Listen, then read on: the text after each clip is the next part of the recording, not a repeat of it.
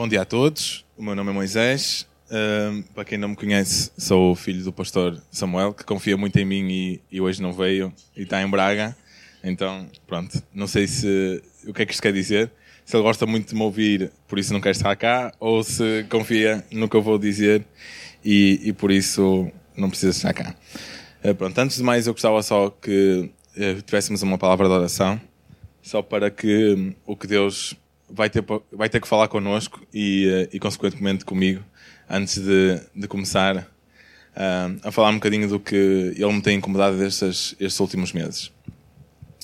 Deus te agradecemos realmente pela tua palavra, na qual conseguimos tirar todas as, as direções que nós precisamos para seguirmos um rumo mais perto de ti. Queremos realmente que hoje, ao lermos estas palavras que tu escreveste e que o teu filho falou enquanto esteve aqui na Terra, nós realmente possamos tirar o que tu tens para nós e que prepares o nosso coração também para os próximos ensinos que vamos ter aqui, eh, aqui no caminho. Realmente pedimos para que nós fiquemos uh, humildes e, uh, e acatemos realmente o que tu tens para nós. Retira de nós um coração resistente e, e ajuda-nos realmente a, a estar abertos ao que tu tens para nós hoje. Então, o tema de hoje é como investir a, a, tua vida, ok? Aqui eu vou, se calhar, um bocadinho ao contrário do, dos life coaches de hoje em dia. Uh, isto é, é propositado, é como investir a tua vida e não na tua vida. Isso é uma coisa que nós temos uh, visto muito uh, agora nos, nos dias de hoje. É, existem sempre muitas palestras acerca de coisas que tu podes investir para que a tua vida se torne mais confortável ou a tua vida se torne com mais sucesso. E, uh, e hoje eu vou, se calhar, partir um bocadinho uh, aqui, a mudar aqui um bocadinho a perspectiva do que, do que realmente Deus tem para nós e foi, foram palavras que Jesus uh, também falou através de uma parábola. Esta parábola tem incomodado um bocadinho a minha vida, talvez porque eu sinta que nesta parábola dos, dos talentos que vamos falar hoje, eu tenho sido aquele que tem recebido cinco talentos. E, e pronto, com, com cinco talentos tu precisas de fazer muita coisa e, uh, e vamos perceber o que é que Jesus tinha com esta, com esta parábola, o que eu acho que, que Jesus tinha com esta parábola. E, uh, e passemos então agora abrindo as nossas Bíblias em Mateus 25, 14 a 30. Não, acho que a outra está suficientemente grande. Eu vou só tentar ver quando todos mais ou menos estiverem, estiverem com, uh, com a Bíblia aberta ou com os telemóveis, uh, eu, eu passo então a ler se calhar a minha versão não é a versão mais, mais comum, não é Bíblia para todos, mas as, as, os excertos da passagem vão estar na versão Bíblia para todos.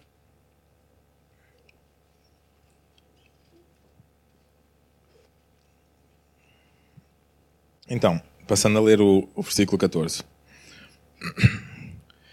Pois será como um homem que, ausentando-se do país, chamou os seus servos e confiou-lhes os seus bens. A um deu cinco talentos, a outro dois e a outro um, a cada um com a sua própria capacidade. E então partiu. O que recebera cinco talentos saiu imediatamente a negociar com eles e ganhou outros cinco. Do mesmo modo que recebera dois, ganhou outros dois. Mas o que recebera um, saindo, abriu uma cova e escondeu o dinheiro do seu senhor. Depois de muito tempo, voltou o senhor daqueles servos e ajustou contas com eles. Então, aproximando-se, o que recebera cinco talentos, entregou noutros cinco, dizendo: Senhor, confiaste em mim cinco talentos, eis aqui outros cinco talentos que ganhei. Disse-lhe o Senhor: Muito bem, servo bom e fiel. Foste fiel no pouco, sobre o muito colocarei, e entra no gozo do teu Senhor. E aproximando-se também, o que recebera dois talentos, disse: Senhor, dois talentos me confiaste, tens aqui outros dois. Disse-lhe o Senhor: Muito bem, servo bom e fiel. Foste fiel no pouco, sobre muito colocarei, e entra no gozo do teu Senhor. Chegando por fim o que receberam um talento, disse: Senhor, sabendo que és homem severo, que ceifas onde não semeaste e ajuntas onde não espalhaste, receoso, escondi na terra o teu talento. Aqui tens o que é teu. Respondeu-lhe, porém, o Senhor: Servo mau e negligente. Sabias que ceifo onde não semeei e ajunto onde não espalhei? Cumpria, portanto, que entregasses o meu dinheiro aos banqueiros e, ao voltar, receberia com juros o que é meu. Tirai-lhe, pois, o talento e dai-o ao que tem dez. Porque a todo o que tem se lhe dará e terá em abundância, mas ao que não tem, até o que tem lhe será tirado. E o servo, e, e o servo inútil lançai-o para fora, nas trevas. Ali haverá choro e ranger de dentes. Eu gosto, se calhar, de começar um, esta, esta, esta parábola. Acaba quase como. Começa como um desafio e acaba de uma maneira um bocado trágica.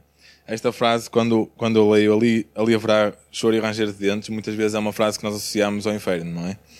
E uh, quando, eu, quando eu li isto esta, esta última vez, fiquei um bocado, posso até dizer chocado, não é? Com, uh, com a severidade realmente deste servo. E porque é que Jesus estaria a falar desta maneira com, para com este servo? E eu acho que, de facto, às vezes também acaba por falar connosco desta maneira. E por isso é que isto também está na Bíblia. Vou começar então esta, esta passagem através de uma, de uma citação. Uma citação de uma, de uma personagem que agora está muito em voga, que é o Donald Trump. Isto já foi há uns aninhos, porque ele começa esta frase com Eu vou ter 36 anos para o próximo ano. Por isso, foi uma coisa que pai com 15 anos. E ele diz assim: Eu vou ter 36 anos para, para o próximo ano e eu fiz tudo o que podia ter feito às vezes, acho, acho que foi um erro ter corrido demasiado. Qual é o próximo nível? A relva nem sempre é mais verde do outro lado. Eu trabalho e eu não me preocupo. Como é que tu podes superar isto? Eu protejo-me assim como qualquer um pode. Tento-me preparar para todas as coisas que me podem acontecer. Mas no final, todos acabamos por morrer. Eu não acredito em reencarnação, céu ou inferno. Mas nós vamos para algum lugar. Tu sabes para onde vamos? E eu não posso descobrir para não arruinar a minha vida. Então, a primeira vez que eu, que eu li isto, se calhar tive a tendência de, de julgar. E uh, ao ver este, este homem que está tão ocupado a tentar possuir tudo e realmente cons conseguimos ver que ele não conseguiu possuir mais e, e ter mais poder, uh, é fácil nós apontarmos o dedo. Mas muitas vezes não estamos a fazer exatamente isto. O facto é que a maioria das pessoas não tem absolutamente nenhuma ideia do que é vida e do que há de fazer com ela. Simplesmente lhe foi entregue e, uh, e as pessoas pronto, tentam fazer o que, o que os outros dizem para fazer. E há mas há só três coisas que podes fazer com a tua vida: podes desperdiçá-la, podes gastar ou podes investir. Não existe mais nenhuma alternativa. São estas três coisas que podes fazer no teu dia a dia. Há muitas coisas no qual tu podes gastar a tua vida. Podes construir uma carreira, podes ter hobbies, uh, adquirir certos bens, uh, ou podes investi-la em coisas que são, que são sensatas. Jesus ensinou que o maior, que, o maior investimento é na, tu, na tua vida é nas coisas que são eternas. Tudo que parece não é, não é passível de, de ser um bom investimento. Isto não estava assim no meu computador, mas não faz mal, vamos deixar, não há problema. Uh, a mensagem está é, é, o mais importante. E estes sete, sete princípios com o que tu vais fazer com os teus talentos é que, na minha opinião, podem mudar a tua vida. E podem mudar na perspectiva em que, em que tu estás a usar a tua vida. Se estás a gastá-la ou se estás a investi-la. E vamos percorrer estes sete, estes sete princípios calmamente, espero eu. E, uh, enumerando-nos eles são os seguintes. Pronto, tudo o que eu tenho pertence a Deus. Deus deu-me alguns talentos. Deus espera que eu use estes talentos. É errado enterrar o que Deus me deu o medo impede-me de usar o meu talento e se eu não usar o talento eu vou perdê-lo e se eu usar com sabedoria eu vou ser uh, recompensado. Passando para, para, o primeiro, para o primeiro ponto, propriedade. Tudo que eu tenho uh, pertence a Deus. Deus fez tudo. Não, tu não possuis realmente nada. Tu não possuis realmente nada porque tu não vais levar contigo nada tu vieste vazio, vazio, sem nada, voltarás um, para o céu ou para outro destino que nós sabemos qual é. O que tu tens hoje é apenas uma oportunidade. Tens uma oportunidade de gastar e de usar os anos de vida que tu tens. Eu gostava de ser eh, muito hum, positivo e dizer que tens 60, 70, 80 ou 90 anos de vida, mas não tenho poder para poder dizer isso. E uh, dependendo do contexto, até podes, até podes dizer que se calhar só tens alguns dias. E o Flávio, com certeza, conhece muitas pessoas e vai se cruzar com muitas pessoas que passam uh, por isto mesmo. Por isso, tendo em conta isto, temos que nos relembrar todos os dias que tudo é de Deus. Nós não conquistamos nada. Deus apenas nos deu. Tu podes usar e, uh, e deves usá-lo. Deus fez-nos para administrar os recursos dele. Foi por causa disso que Deus nos criou. Vemos no versículo 14: O reino dos céus, continua Jesus, é também como o homem que foi fazer uma viagem. Chamou os empregados e encarregou-os de tomarem conta da riqueza. Ok? Aqui nós vemos que o mestre chamou os seus empregados e deu-lhes dinheiro, não é? Deu-lhes talentos. Deu-lhes toda a riqueza. Aqueles, aqueles servos não, não possuíam nada. Provavelmente até seriam escravos e nem a liberdade tinham. Mas o mestre confiou um, em cada um deles algum valor. Pronto.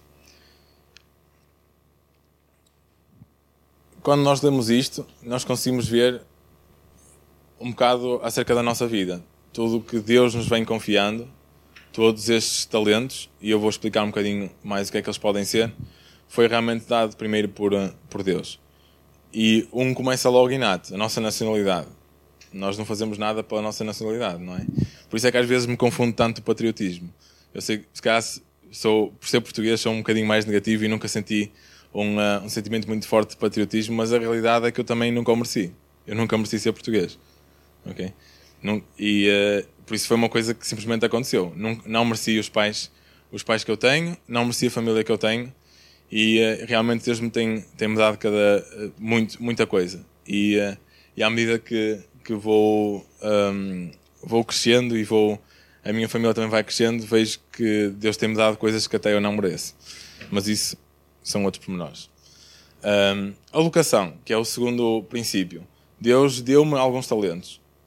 Eu gostava primeiro de, de, dizer a todos que todos têm talentos, ok? Porque se houvesse aqui algum que não tivesse talentos, vocês não precisavam estar a ouvir isto. E isto também não estaria na Bíblia. O servo, os, todos os servos receberam talentos. Nesta parábola não existe nenhum servo que só ficou a olhar. Ia fazer contas e perceber se as pessoas estavam a fazer as coisas certas. Eh, eu li um bocadinho sobre o que é que talento significa e veio um bocadinho do grego, do talenton, e hoje era um equivalente mais ou menos a mil euros. Por isso, pronto, seria. Uh, não seria só umas moedinhas para comprar pão, já seria alguma coisa um bocadinho mais consistente. Mas basicamente nós podemos traduzir este talento em valor. Tudo o que tem valor é um talento. ok?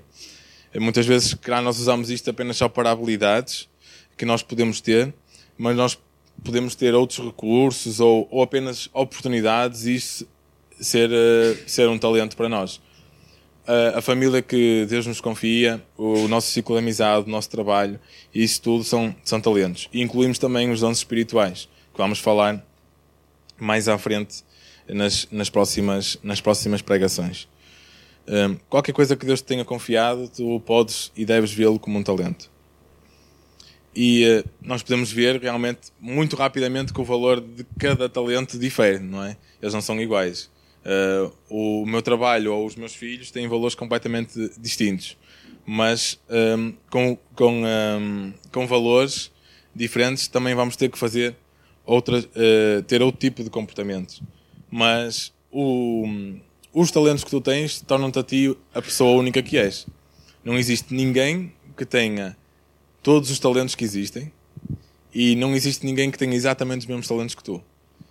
Deus entregou-te. Se nós lemos a passagem, não, nunca existe uma, uma transferência a pedido. O servo não levantou o braço e diz: Ah, eu quero ser o que tenho cinco. E o outro, ah, eu quero que se, que, uh, ser o que tenho a dois. E o outro, ah, não, só quero mesmo um. Não, o, o, o mestre foi ter com os servos e entregou-lhes o, o valor. E Deus vem ter contigo e entrega-te o valor entrega-te os talentos. E isto vai variar com a, com a tua também fidelidade. Uh, isto leva-nos um bocadinho para a nossa para o nosso próximo ponto, que é a responsabilidade. Deus simplesmente não, não simplesmente entrega. É como este mestre. Este mestre não entregou e esperou que, passado uns tempos, quando ele voltou, tivesse tudo igual. ele não estava à espera de dar 8 e receber 8. E este mestre estava à espera de dar 8 e receber 16. Ele estava à espera de multiplicar. E uh, isto faz um bocadinho uh, parte da decisão que nós tomamos quando recebemos as coisas. Deus investe em ti. Deus confere-te valor, confere-te confere valor, confere-te talentos. Mas Ele espera um retorno. Espera que tu faças alguma coisa com eles. Ele, ele não te dá simplesmente uma, uma voz bonita para tu cantares no chuveiro. Ou dá-te uh, capacidade de seres um bom gestor de negócios para só enriqueceres para ti. Ok? Eu sei que esta parte começa se calhar a ser a parte que é menos engraçada na pregação. É a parte em que nós temos que fazer alguma coisa com isto. Porque é fácil nós ficarmos a ouvir o que Deus tem, tem para, para falar, mas simplesmente ficar confortáveis e sentados e passar mais uma semana e ser mais uma ida à igreja e o, e o ponto está, está cruzado. No final, Deus vai fazer como este mestre. E ele voltará e vai te perguntar: O que é que tu fizeste com o que eu te dei? E a quem recebeu mais, Deus vai ser mais severo e vai estar à espera de mais. E será que tu tens estado à altura comparativamente ao que Deus te tem dado? E por isso é que eu tenho, tenho tido algum receio e esta, e esta passagem tem me incomodado muito. Eu tenho sentido que nestes últimos anos Deus tem-me abençoado mesmo muito. E uh, desde o momento em que, em que eu saí da casa dos meus pais, e não é por estar relacionado, não é, não é por, por ele já não viver com eles, uh, mas tenho sentido que no meu casamento, no meu trabalho, na minha família, Deus, Deus tem-me abençoado uh, realmente muito. E com isso, eu, eu olho para mim mesmo e penso: será que eu tenho feito o suficiente? Será que eu tenho sido agradecido o suficiente? Porque o, o agradecimento não é simplesmente dizer obrigado. Isso é fácil, não é? O agradecimento é ter uma resposta de coração e uma resposta com a nossa atitude. E como nós lemos em, uh, no versículo 19, passado muito tempo, este senhor voltou realmente àquele país e foi ter com aqueles servos e fez contas com eles.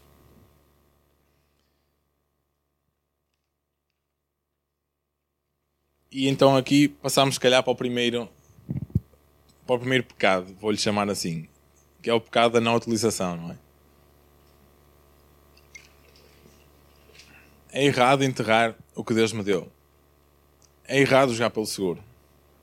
Eu sei, pronto, eu aqui não estou a abrir um hedge fund, ok? Eu sei que, que não, não estou aqui a fazer nenhum, nenhum investimento, não estou a dizer para vocês irem jogar na, na bolsa ou, uh, ou noutro tipo de coisas, mas, mas sim, no caso nós usarmos os nossos, os nossos talentos.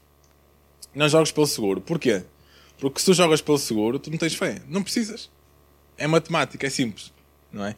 Se uma coisa já está, já, já está provada que vai funcionar, pronto, não, é, não, tem, eh, não tem muito que se lhe diga, não é? E sem fé é impossível tu agradares a Deus. Em Hebreus 11.6 nós conseguimos ler isto. O primeiro, o primeiro homem pegou neste dinheiro e dobrou. O retorno 100%. Perfeito. Okay? Este era um investidor que era sábio. O segundo, igualmente sábio, pegou nestes 2 mil euros e multiplicou-os. Mas o ponto da história toda, e onde nós se calhar focámos um bocadinho mais tempo, é neste terceiro homem. Este terceiro homem enterrou o dinheiro. Ele não perdeu dinheiro, ok? Os mil euros que o, que o mestre lhe deu, ele tinha os mil euros. Por isso, nós, à primeira partida, nós podemos dizer assim: ah, pronto, ele até nem fez muito mal, não é? Mas o mestre foi duro e, uh, e, e, depois penalizou este, este homem por ter jogado pelo seguro. E ele, na realidade, o que, é que ele, o que é que ele está a dizer? Ele acaba por dizer: Como o meu mestre é mau, então eu vou guardar o dinheiro. A culpa nem sequer é minha. A culpa é deste mestre mau. Porque se este mestre fosse um bocadinho melhor, eu se calhar até tinha a vontade de, de, de jogar e de, e de arriscar. E nós às vezes olhamos também para Deus como este homem mau, que está mais, mais prestes a nos castigar do que nos aceitar e perceber o que é que nós, o que é que nós realmente estamos a fazer e qual é que é o, o esforço que nós estamos a tentar uh, fazer para conseguir os, os resultados. O que recebeu sem moedas fez um buraco na terra e escondeu.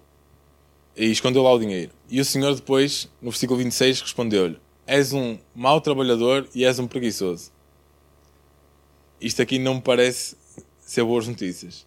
E isto será uma coisa que eu tenho que realmente uh, ter receio de chegar ao final da minha vida e Deus olhar para mim e dizer assim: serve mau e preguiçoso. Tiveste tanto e não conseguiste realmente fazer alguma coisa com isto. Não fazer nada é indesculpável. Deus, como este mestre, dá um castigo para isto. Não jogues pelo seguro. E eu li esta frase e gostei, e gostei muito. Eu prefiro tentar fazer algo grande e falhar do que ter sucesso e não fazer nada. Porque ter sucesso e não fazer nada é fácil, não é? Mas arriscar, muitas vezes o, o erro uh, vai acontecer. Mas é mais importante que nós realmente façamos e tentemos utilizar o que Deus nos tem dado. O Rick Warren disse estas palavras, que gostaria que, suas, que a sua igreja colocasse quatro palavras na sua lápide. Pelo menos ele tentou. Para não alcançar, por, podes não alcançar todas as metas que, que Deus vai colocar na tua vida, isso é normal. Nós temos erros, nós muitas vezes pecamos e não conseguimos conquistar e não conseguimos perceber tudo o que Deus tem para nós mas que no final da nossa vida nós possamos dizer: Eu tentei. Eu tive a atitude de ir atrás e tentar fazer o que Deus tem, tinha para mim. E se pensarmos bem nestas três pessoas e com um sentimento um bocadinho mais, mais crítico, qual dos, qual dos três é que tinha mais probabilidade de realmente ficar sentado e enterrar o dinheiro? Nós às vezes podemos pensar, ah, o que tem mais valor? Não é? Porquê? Porque pensamos, ah, se calhar ele tinha mais a perder. Mas se nós pensarmos bem e olharmos para nós, se calhar nós somos aquela pessoa que só tem um talento e que pensa assim: é melhor eu jogar pelo seguro. Porque se os outros têm talentos e têm muitos talentos, eles são superstar. Eles devem ser muito especiais. Eles devem ser aquelas pessoas que toda a gente olha. E eu só tenho um talento, opa, só tenho uma habilidade pequenina. Os outros são profissionais. Eu sou um bocadinho melhor do que um, um mero amador. Então, eu vou ficar aqui sentado, à espera, e usufruir do espetáculo que os profissionais que realmente são bons fazem.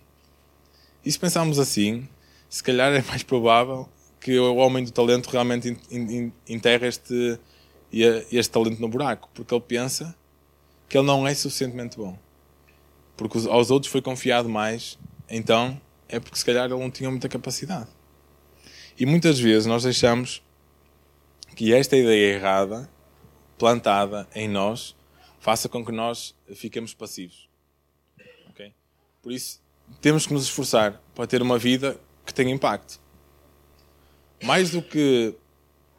Eu, eu olhando para a minha vida, mais do que o que eu vou deixar em bens materiais, eu gostava de deixar uma coisa que é que dura mais que eu. Que as pessoas olhassem e pudessem dizer: Eu tenho saudade desta pessoa.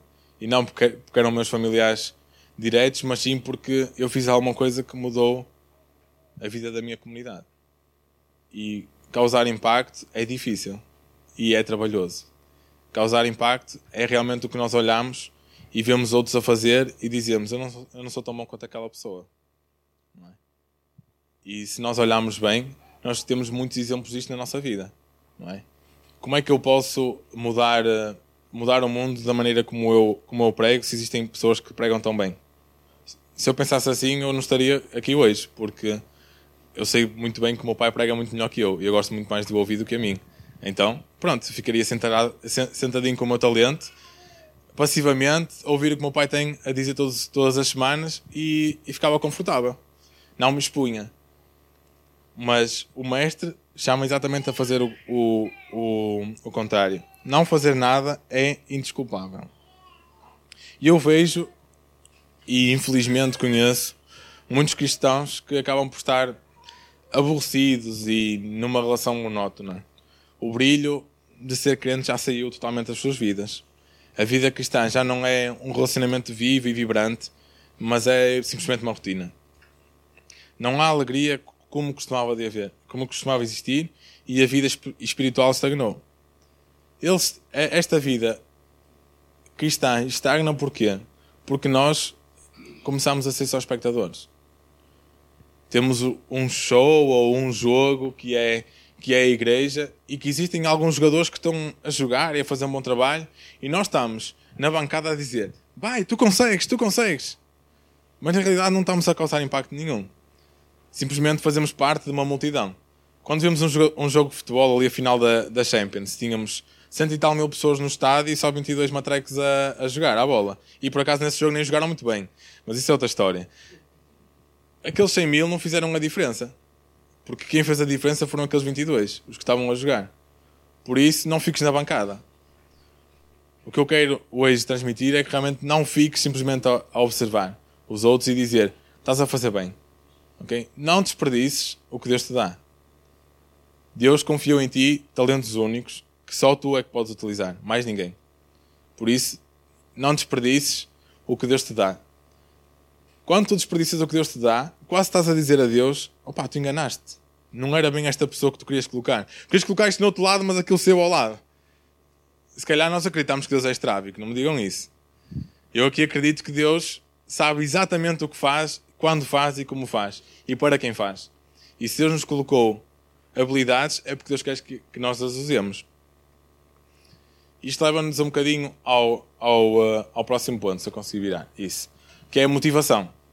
Muitas vezes nós ouvimos isto e chegamos aqui e estamos aqui contentes e tal, e vamos lá, vamos tentar, vamos fazer. Mas depois vem o medo. E o medo é a arma favorita de Satanás. O medo vai fazer, vai, normalmente tem, tem estas três, três etapas. A primeira é a insegurança.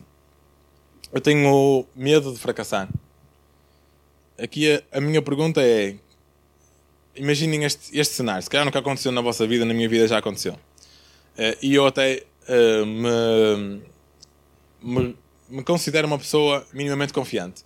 Uh, num, estou numa sala de aula com os meus colegas e a professora, a professora faz uma pergunta e eu sei a resposta. Mas, como tenho medo que por algum acaso a resposta estava errada, não vou levantar o braço. Já aconteceu isto a alguém? Pronto, a mim já me aconteceu algumas vezes. Porque o que é que nós pensamos por trás disto? É se eu disser alguma, alguma coisa que esteja errada, eu vou passar por idiota. Toda a gente vai pensar que eu sou burro. Então eu simplesmente não arrisco. Fico ali sentado. E é como este homem do, do, do talento. Ele, ele diz: Por isso tive medo e fui esconder os mil euros no buraco. Ficaram lá escondidos assim eu não erro, eles ficam lá.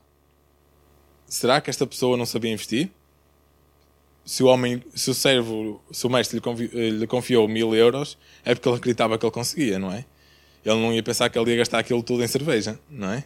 Porque senão ele tinha dado dinheiro, não é? Ele deu-lhe o dinheiro porque ele confiava nele. Ele disse: Não, toma lá parte da minha riqueza e multiplica. E ele teve medo. Se calhar ele sabia a resposta certa. Se calhar, se tivesse levantado o braço, eu tinha respondido e tinha passado pelo gênio, não pelo idiota.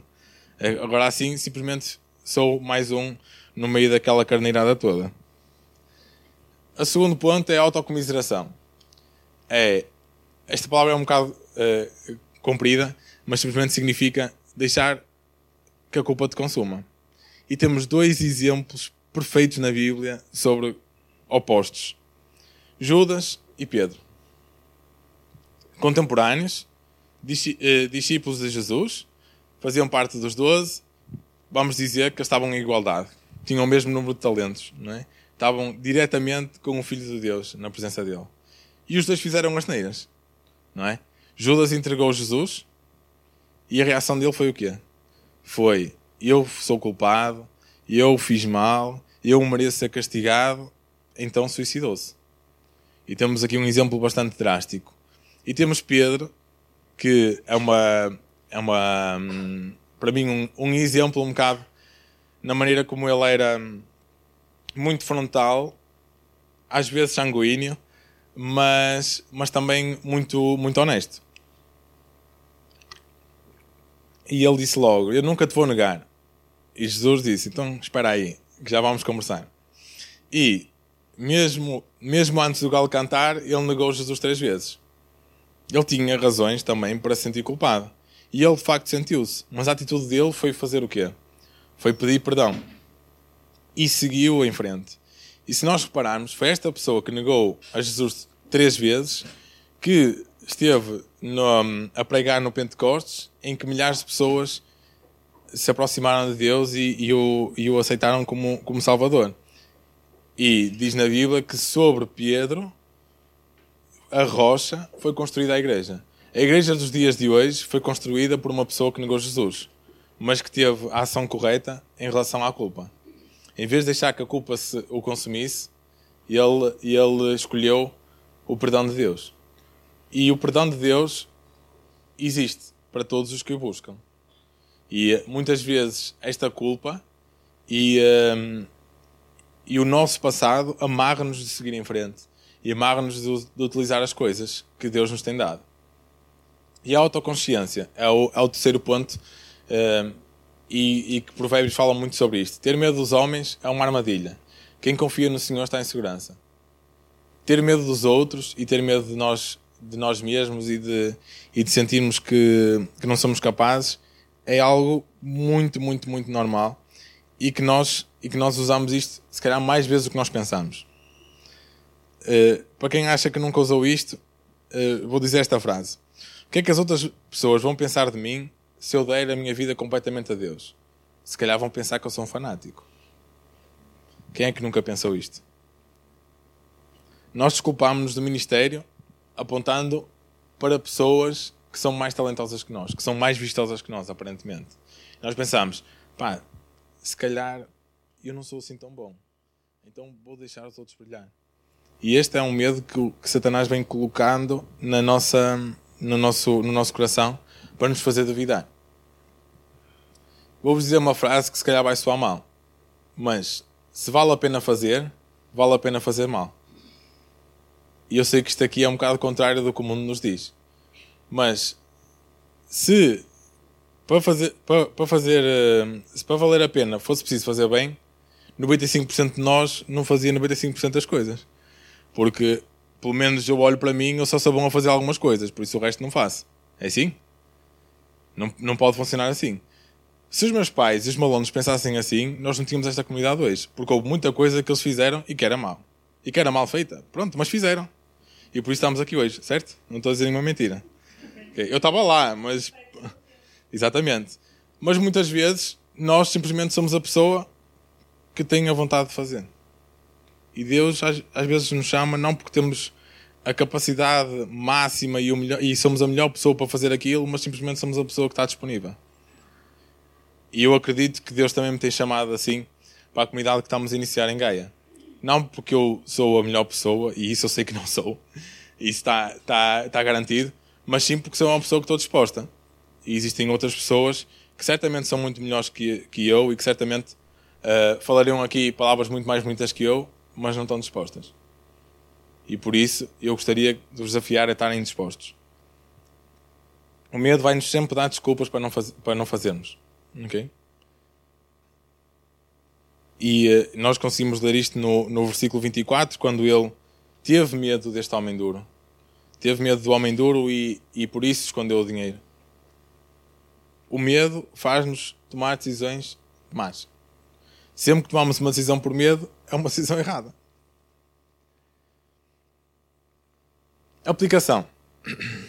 Este é o, o, nosso, o nosso penúltimo ponto que eu tenho uh, para nós hoje. E este aqui é, se calhar, bastante direito. E nós, e nós vemos esta severidade do mestre com, o, com, este, com este servo. Se tu não usas os teus talentos, Deus vai-te vai -te tirar. Isto não, não, não vos consigo precisar em que dia é que isso vai acontecer, mas isso vai acontecer. E por isso é que Jesus fala deste mestre. Jesus fala deste mestre porque Jesus também é como este mestre. E ele, quando fizer contas connosco, e isto acontece, ok? Ele vai te dizer: Não administraste bem este, então vou dar isto a outra pessoa. E no final, nós conseguimos olhar para trás e perceber as oportunidades que nós perdemos. Porque não fizemos, não utilizamos. Deus tem o direito de tirar qualquer coisa que Ele quiser, porque foi Ele que te deu. É dele. Acabou. Por isso, é melhor começarmos a usar o que Deus já nos deu. E se repararem, na Bíblia está cheio de milagres de multiplicação. Porquê? Porque foram pessoas que, de, que deram o que Deus lhe tinha dado. Os, os pães e os peixes é um, é um exemplo ótimo disto. Ele, hum, aquela criança simplesmente tinha aquilo, mas deu tudo o que tinha, utilizou tudo o que tinha e Deus multiplicou. Se ela tivesse ficado com medo, e se não chegasse? Isto não vai chegar de certeza. Mas só tenho, só tenho uns pãezinhos e uns peixes, com certeza há alguém aí que tem umas 5 ou 6 broas e, e essa pessoa pode dar. Mas não, ele não pensou assim. Ele não pensou no pouco que tinha. E isto faz-nos realmente pôr as coisas um bocadinho em perspectiva. Ou nós usamos ou nós perdemos.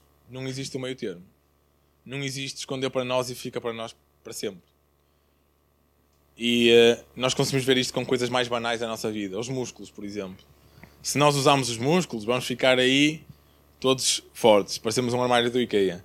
Mas se não usarmos, vamos ficar flácidos, não é? Como eu não sei muito esta barriguinha, ela está saliente. Se eu usasse mais um bocadinho, se calhar ela estava mais com um pack da cerveja. Mas, pá, pronto. Com o nosso talento é exatamente igual. Se nós não usarmos, vamos acabar por perder. Vamos acabar por ficar uh, deformados, vamos dizer assim. Um, se eu não uso a, nossa, a, a minha mente, eu também vou acabar por ficar mais lento se nós repararmos, aquelas contas que nós fazíamos com facilidade no secundário, e eu lembro que o Flávio deu, fez um post no Facebook acerca do, do teste da Bia, são coisas que, que depois nós acabamos por perder a, quase a capacidade e voltamos atrás e nós, fogo meu, ou, eu, ou era muito mais fácil na minha altura, ou, ou eu estou a ficar mesmo burro. Mas a realidade é essa, nós quando deixamos de usar as coisas, acabamos por, por deixar de, de conseguir fazer, de, de fazer. Então, tens de tomar uma decisão ou usas ou perdes. E aqui eu se calhar não vou ser não vou ser muito duro. Só, só vamos só estou a pedir para nós começarmos a usar o que já temos. Eu não estou a pedir para nós inventarmos, ok? Não estou a pedir para nós irmos buscar habilidades onde não existem, ok? Só estou a pedir para que nós usemos o que nós já temos. Já é nosso. Já é inato, nós já somos bons e já nos foi confiado capacidade para o fazer. O último, o último ponto que eu gostava de falar hoje e, e finalizar assim um bocadinho, numa maneira um bocadinho mais agradável ao, ao, nosso, ao nosso paladar, que é a compensação. Se tu usares os teus talentos, tu vais ser recompensado. Não é, se calhar, tu vais. E isto vai acontecer. Pode acontecer aqui na Terra, mas certamente vai acontecer no céu.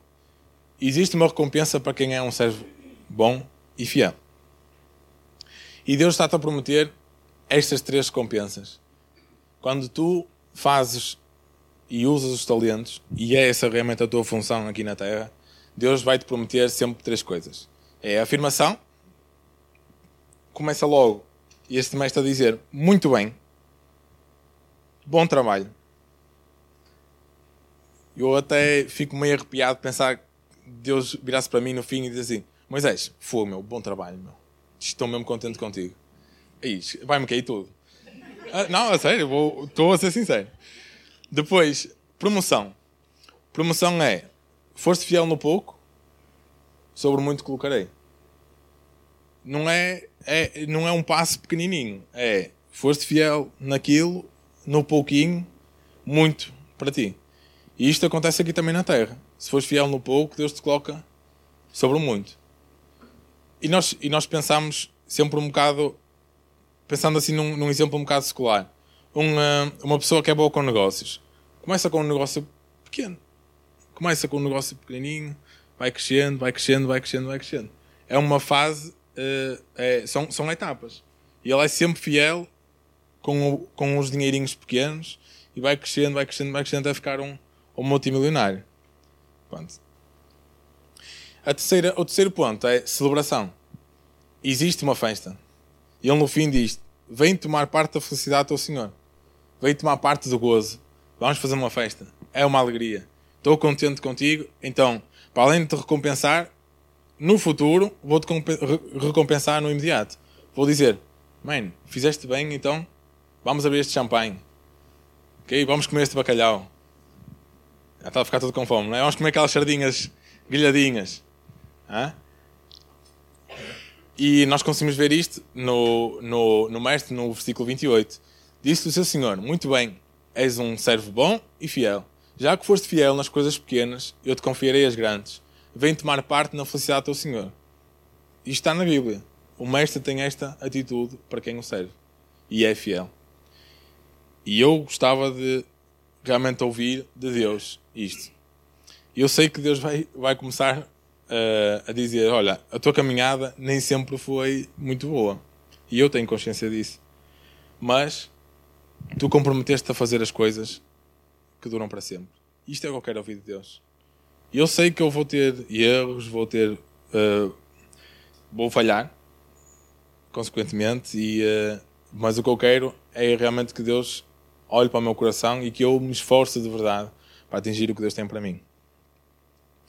E eu sei que todos nós temos as nossas dúvidas e os nossos receios, mas realmente o que eu, o que eu quero chamar hoje é para tu pensares um bocadinho quando Deus chegar e auditar a tua vida e investigar tudo, o que é que Ele te vai dizer?